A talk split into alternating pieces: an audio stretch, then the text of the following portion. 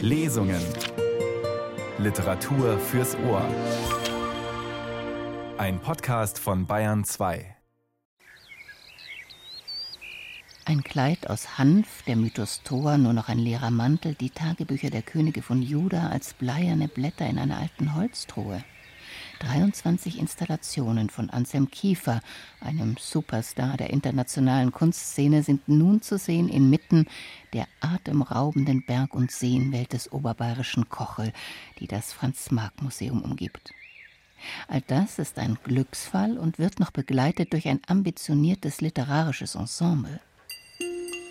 Sonnen, Sternhaufen, Kometen durchschweben die Finsternis auf seinen Bildern mit Emulsion auf das geölte Blei geschleudert, gesprengt. Ein Kleid aus Hanf, eine Brust ohne Kind, Frau ohne Wunder. Um sich gehüllt ein Weltgewölbe.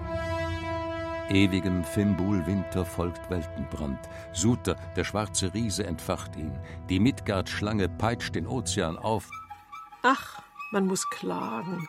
Immer so viel Todgewirk auf den Bildern von Anselm Kiefer. Sobald Antheus Füße und Hände keine Verbindung mehr zum Boden hatten, war er verloren.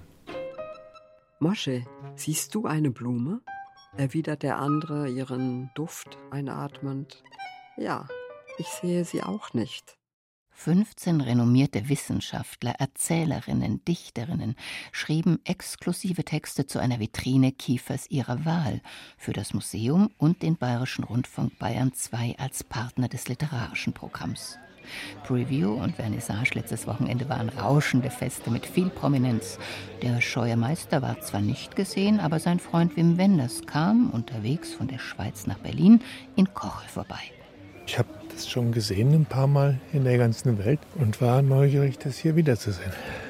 Der Anselm ist ein ganz alter Freund von mir und als Maler für jemanden, der im selben Jahr geboren ist, wie kein anderer, so ein Wegbegleiter und Zeitzeuge dieses Deutschlands nach dem Zweiten Weltkrieg. Ich fand es auch ganz schön, dass die Texte der Schriftsteller dazugesetzt worden sind an die Wand. Die Leute lieben das, wenn sie es ein bisschen besser verstehen.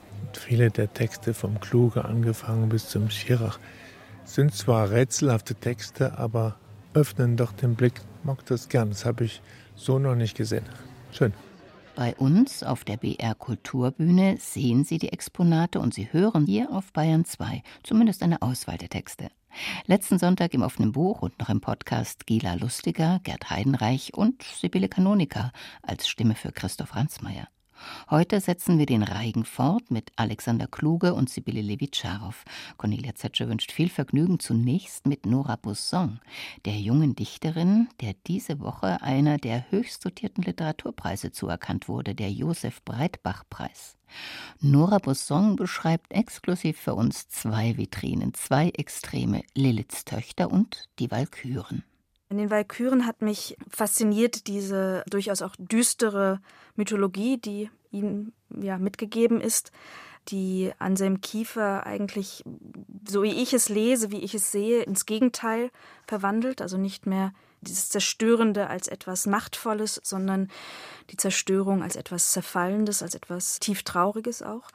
Und das hat mich an einen Moment erinnert, in dem ich in Berlin tatsächlich den Walkürenritt von Wagner das letzte Mal hörte.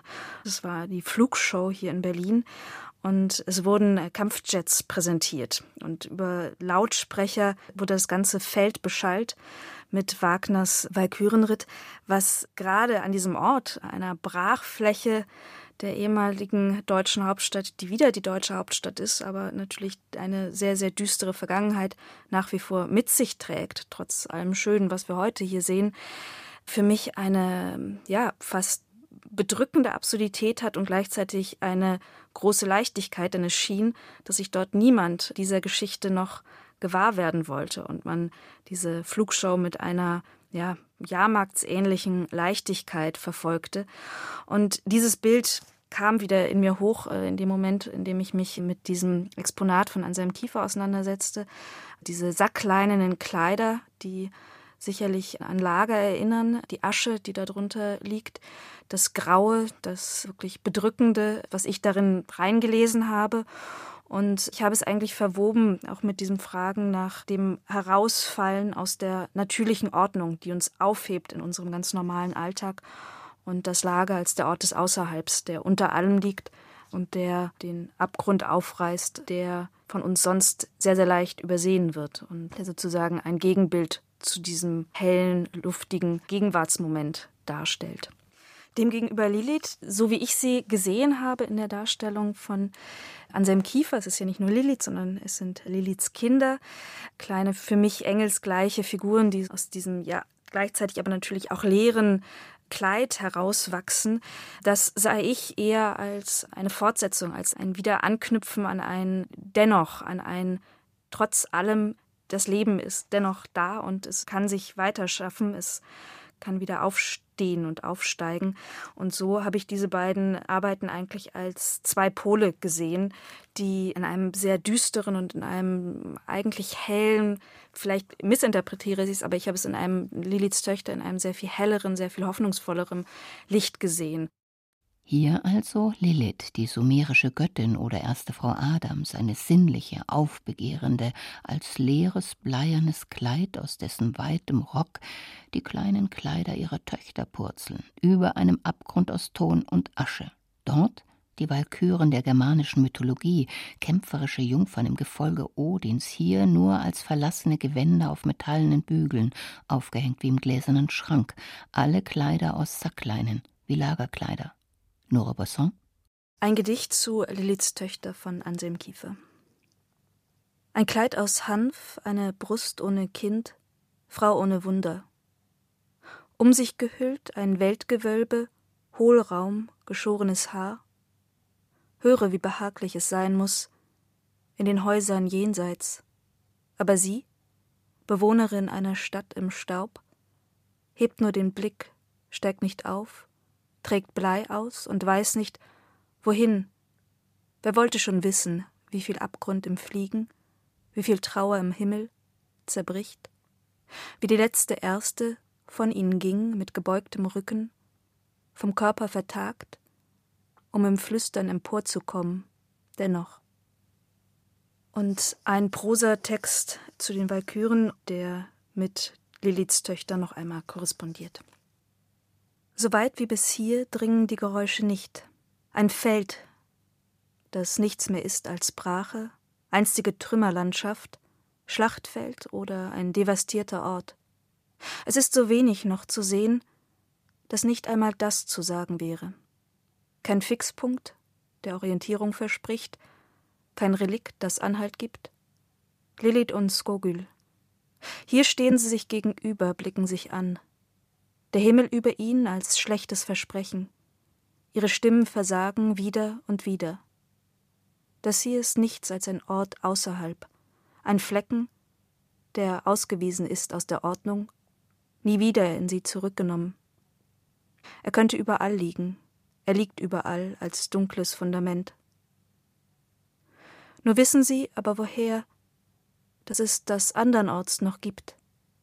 Bewohnte Häuser, Stimmen, Modenlichter, Stadtrecht und auch den Walkürenritt so arglos über eine Flugshow geschallt. Einige Flieger schießen, begleitet von Wagners Musik, in die Höhe, in den ausnahmsweise blauen, wolkenlosen Himmel über der deutschen Hauptstadt. Und eine Stimme fordert auf, hinzusehen. So werde die Formation nicht mehr zu sehen sein. Die Eleganz kurzer Landeanflüge.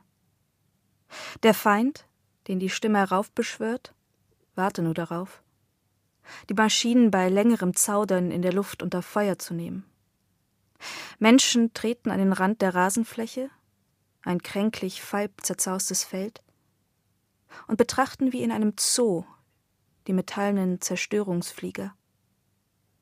Noch einmal stieben sie auf, und jetzt, beschwört die Stimme, sei ein wunderbarer Moment, um ein Foto zu schießen. Es liegt kein Argwohn darin. Und es ist das Jahr 2017. Und die Kampfflieger tauchen durch die Luft nicht wie jene toten sammelnden Walküren aus einem kalten nordischen Himmel, unter dem Vernichtung liegt, sondern wie eine arglose Delfinherde. Ist es nicht so? und die kalten, glatten, allzu geraden Fronten des ehemaligen Luftfahrtministeriums ducken sich so gut zwischen die anderen Gebäude, dass man sie ohne zu fragen hinnimmt. Die Gesichter der Walküren blicken noch aus den Spiegeln, und eine Mitarbeiterin zuckt kurz zusammen, als sie beim Händewaschen ihren Blick hebt. Aber das kann ja nicht sein. Hier also, was blieb von der einen, dicht aneinander gedrängt, ihre grob gewebten Hüllen nur noch, und unter sich trägt sie nichts aus als Asche. Ihre Schwestern oder doch Stiefschwestern oder jene, die sie verstießen, waren vielleicht einmal jene gleißenden, wallenden Todesgeister, die von den Schlachtfeldern die Helden aufsammelten. Aber wohin verschickte man jene, die ihrem Blick nicht genügten, den kalten Augen kriegerischer Geister? Und da also, was wächst aus der anderen? Wie zum Himmel hinstrebende, winzige Engel. Sie holte nicht die Helden, man sagte ihr nach, sie hole die Kinder. Denn von einer, die sich nicht unterwarf, musste man Schlechtes erwarten. Sie nahm sich Flügel und ein Kleid, grau und verworfen wie die Welt, der sie sich entzog. Aber man ließ sie nicht gehen.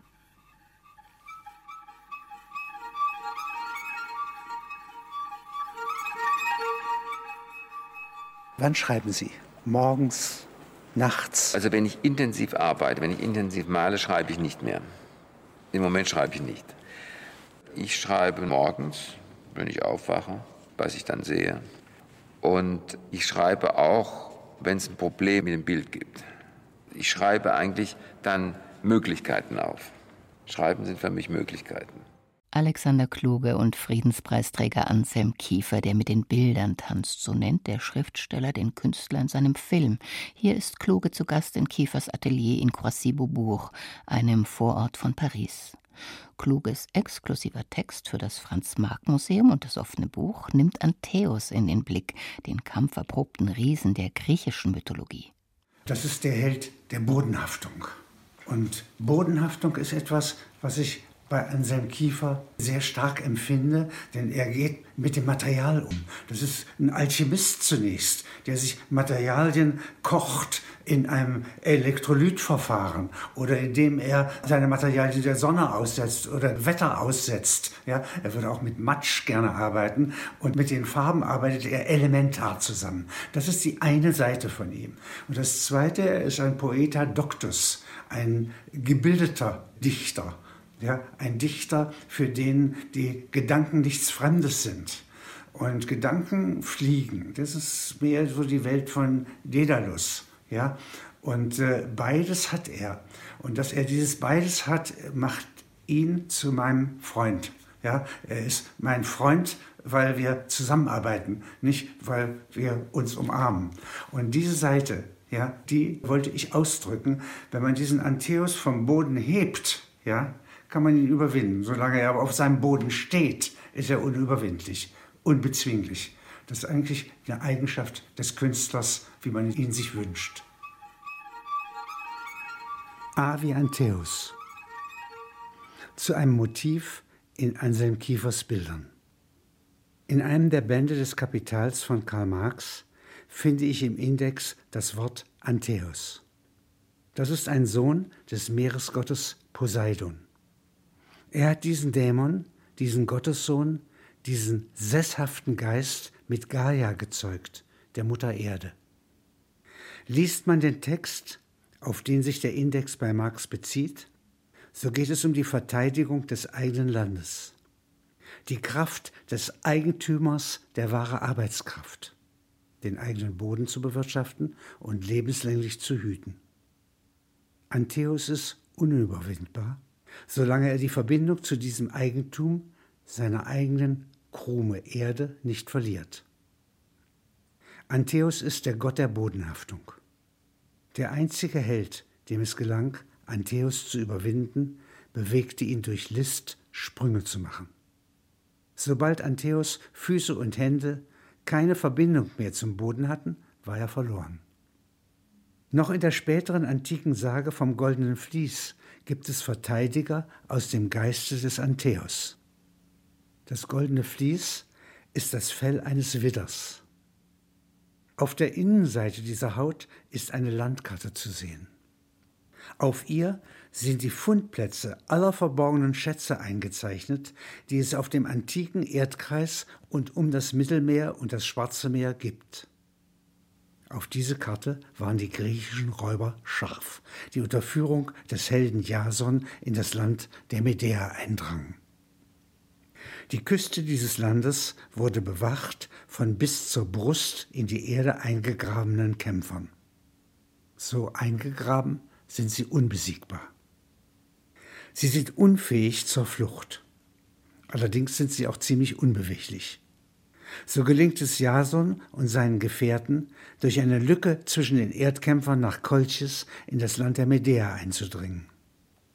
Der Philosoph Hegel nennt diese Verteidiger, auch ihr Vorbild Antheus, Riesen der Besonderheit. Der Gegenpol dazu sei, urteilt Hegel, die Abstraktion, der Ehrgeiz von Eroberern, die Hochkunst des absoluten Überblicks, das Gegenteil der Verteidigung des eigenen Ackers, das Beutemachen. Die russische Verteidigung im Jahr 1941 gegen die deutschen Panzerarmeen, die das Land überfielen, hatte anfangs Ähnlichkeit mit dem Verhalten von ortsfesten Erdkriegern in der Art der Wächter, der Kolchis und des Antheus. Dann aber setzten sich diese Erdenbürger in Bewegung. Ihre Panzer vom Typ T-34 waren robuste Dieselfahrzeuge. Sie erinnerten an Ackerfahrzeuge, an für Kriegszwecke umgebaute Traktoren. Wie elegant denen gegenüber, am Ende aber für die Sümpfe und weiten Gelände Russlands ganz unpassend die deutschen Panzerwagen. Benzingetrieben. Fahrzeuge, die eher aus dem Rennwagensport zu kommen schienen, trotzdem zuletzt dann mit immer mehr neuen Konstruktionen überfrachtet unter dem Namen Königstiger zu schwer für fast jede Art von Erdboden. Man bekam die Fahrzeuge über keine Brücke, keinen Bach mehr hinweg.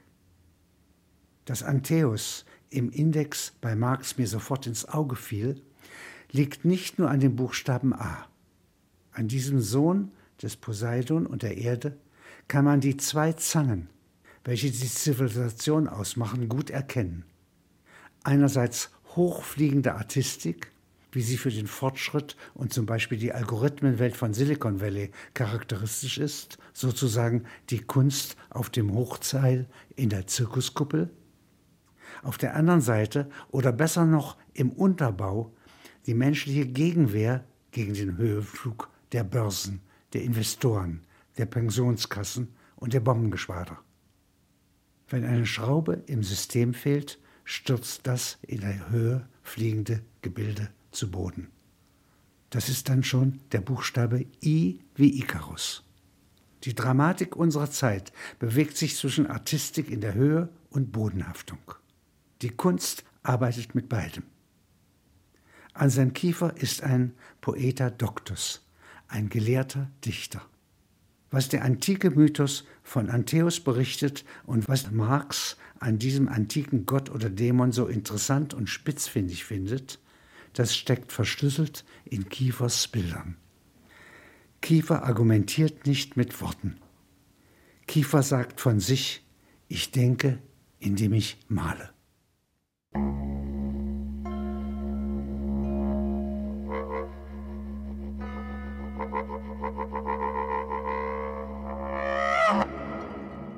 Dass für ihn Gedichte immer Bojen waren im Denken und Arbeiten und literarische Texte Haltepunkte, reflektierte Anselm Kiefer, einer der erfolgreichsten Künstler unserer Zeit, in seiner Friedenspreisrede und auch im Film Alexander Kluges, der mit den Bildern tanzt.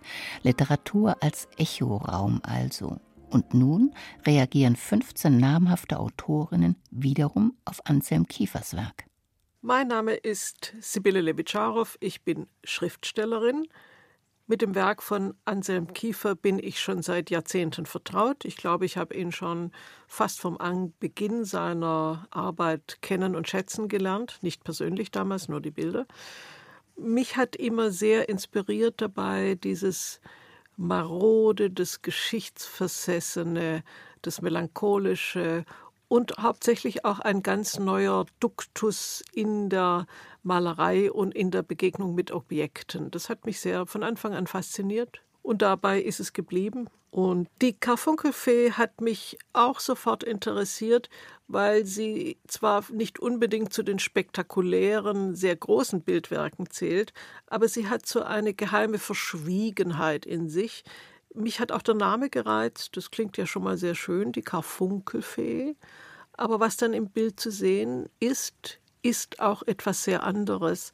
Und ich glaube, mich hat ein gewisses Spannungselement zwischen Titel des Bildes und dem, was darauf zu sehen ist, gereizt.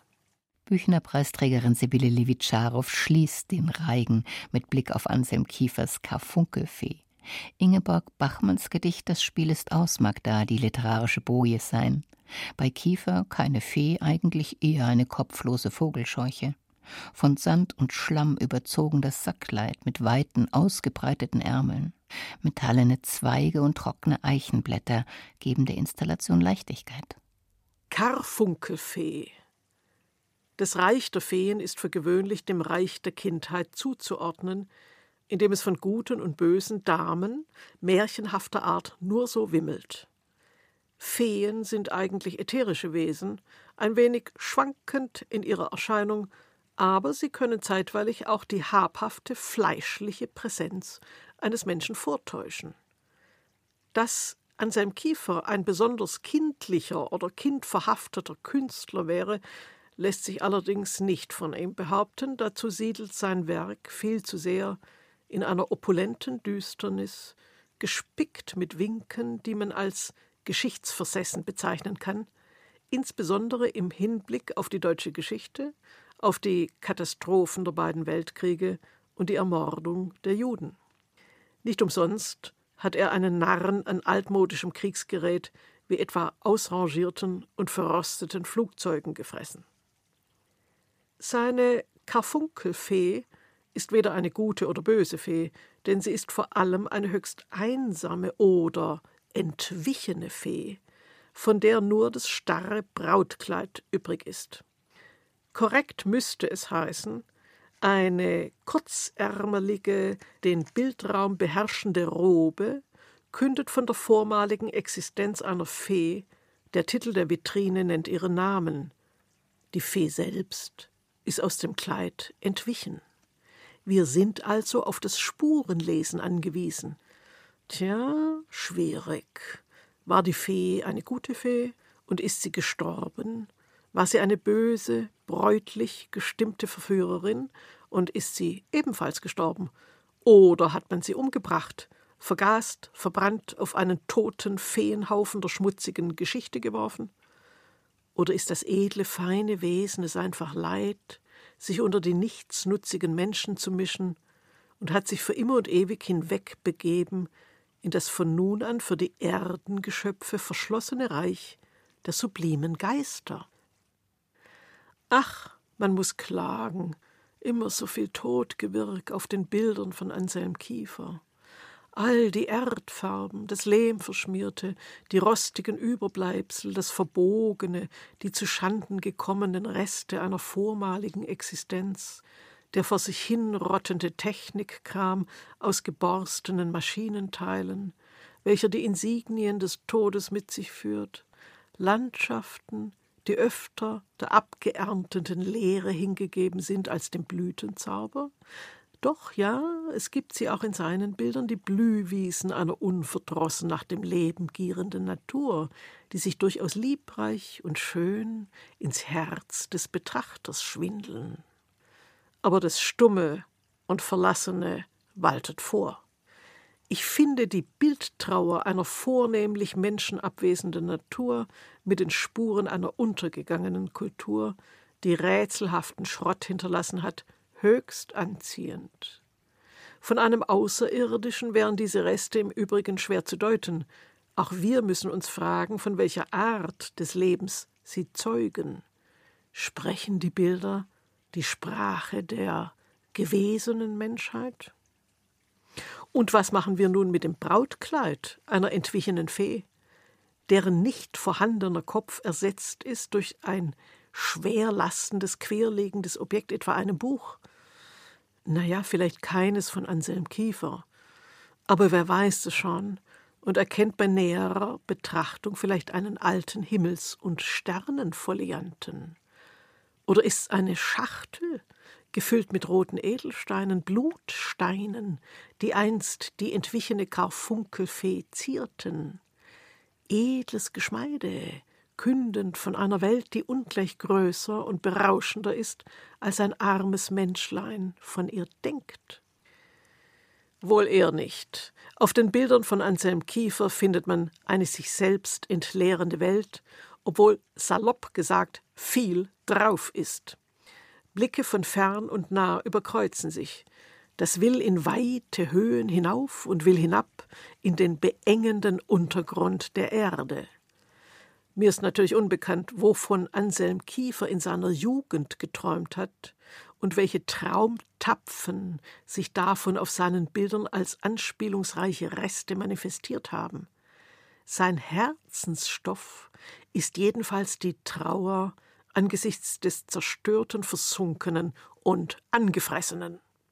In einer etwas umständlichen Abwandlung des genialen Satzes von Gerd Jonke Käme Herr Jesus, wäre er unser Gast, ließe sich von den Bildern des Künstlers sagen, würden die Antlitze des Menschen von den Funken der Erleuchtung strahlen, lebten wir in traulicher, gottgewollter Schönheit und Harmonie. Auf unseren Gesichtern tut sich aber nichts dergleichen. Deshalb kann man auf das Abbild des Menschen weitgehend verzichten. Hut ab, Monsieur Kiefer, mir gefällt das. Herrje, um ein Haar hätten wir den Mond vergessen, den lieben roten Klatschmond mit seiner stupenden Leuchtkraft und den interessanten Kernlein im Inneren der Blüte, aus denen sich halluzinogenes Hirnfutter für uns Menschen gewinnen lässt. Den Mond, den Paul Celan in seinen Gedichten auf intrikate Weise feiert, weil er uns dem Tode näher bringt und damit die Scherereien, die das Leben bietet, verscheucht indem er uns als halblebige Schwachmatikusse träumen oder bis in alle Ewigkeit einschlafen lässt. Auf einigen Bildern des Künstlers hat der Mond seine volle Leuchtkraft bewahrt. Der Karfunkelfee sind sie jedoch als tote, aufrechte, starre Gebilde an der unteren Hälfte des Kleides befestigt. Der Mond leuchtet nicht mehr, seine Samen sind womöglich schon aus der rissigen Hülle herausgefallen, um in einem sehr entlegenen Frühjahr in der staubtrockenen Erde eines Bildes zu keimen. Oh weh, jetzt müssen wir ein Thema ansprechen, das dem Künstler und noch weniger seinen Sammlern gefallen dürfte, die Bilder von ihm zu Höchstpreisen erworben haben. Die Kunstwerke sind im schnellen Verfall preisgegeben. Das merkt man am Geriesel der Partikel, die sich nach einem langen Museumstag unter den Bildern gesammelt haben. Schwer auf den Riesenflächen zu halten sind die Teilchen, schwer konservierbar, weil organische und anorganische Stoffe unter dem Aspekt eines traulichen Miteinanders über die Jahrhunderte hinweg nun mal nicht aneinander haften wollen. Das lebt und west und verdrängt seinen aus anderem Stoff gebildeten Nachbarn. Aus Sicht des Künstlers dürfte das wenig schlimm sein, weil er an das Fortleben der Menschen vermutlich ohnehin nicht glaubt. Vielleicht fasziniert ihn sogar der Gedanke, dass seine Bilder eine interessante zweite, dritte, vierte Schönheit preisgeben, während sie vor sich hinrotten und rieseln, längst nachdem die einstigen Käufer und ihre Nachfahren verstorben sind und sich die Natur in ihren edlen Gemäuern breit gemacht hat, während die Reste der Mauern sich dachlos gen Himmel recken. Ein Piero della Francesca, ein Raphael, ein Giorgione, sie alle wären entsetzt gewesen bei der Vorstellung, dass ihre Werke nur wenige Generationen überdauern würden. Sie setzten ihr technisches Können auch darein, möglichst haltbare Bildwerke zu schaffen, denn sie waren ja Gott höchst persönlich zugeeignet, dazu da, ihm bis in alle Ewigkeit zu gefallen. Anselm Kiefer sucht nach den Spuren der Korrespondenz vertrockneter, verstaubter, verrosteter Gebilde mit der Welt und findet sie. in den Häuten der Oberflächen, im Erdkrumenhaften, im faulenden Laub, in allem, was Rost ansetzen und sich verbiegen kann. Nicht wenige seiner Bilder haben allerdings den bestirnten Himmel zum Thema, einen von Sternen besäten, ja fast zugewucherten Himmel, durch den eine vertrocknete Pflanze fliegt oder dem sich schüttere Halme zurecken, die so ins Bild gesetzt sind, als würden sie mit letzter Kraft nach dem großen Oben Ausschau halten. Ich bin versucht zu sagen, auch ein vertrockneter Stängel strebt nach Erlösung, zumindest in den Werken dieses Künstlers. Würde man die Bilder von Anselm Kiefer ins Literarische übersetzen, müsste man von trockenen Luftwirbeln sprechen, die übers brache Land fegen, von quietschendem Gestänge, an denen Lappen oder verdreckte, mit Vogelschiss übersäte Brautkleider hängen, von Tälern, in denen das Dunkel haust, von unerbittlichen Todeszornen, in denen alles, was irgendwie noch zu sein scheint, nicht mehr auflebt, sondern zerbröselt und mit stummem Mahngeschrei unaufhaltsam vergeht, geknickt wird oder in Fetzen gerissen durch die Gegend fliegt, etwa Kleidchen und Jäckchen von Kindern, die bei Kiefer manchmal am Himmel entlang segeln. Nicht kitschig bunt, nicht frisch bunt, irgendwie schön, obwohl sonderbarerweise in grau gehaltener Streiflingsmanier, damit ja kein Gedanke mehr keimt, diese Kleidchen könnten alsbald die Körper lebendiger Kinder bedecken, die übermütige oder herzzerreißende Schreie gen Himmel senden. So viel Tod findet man selten im Werk eines Künstlers. Nach einigem Auf und Niederschauen können wir allerdings entdecken, dass eine geduldige, lang bemessene Lebensenergie darin steckt. Nein, nicht steckt, sondern in alle Winde verfliegt.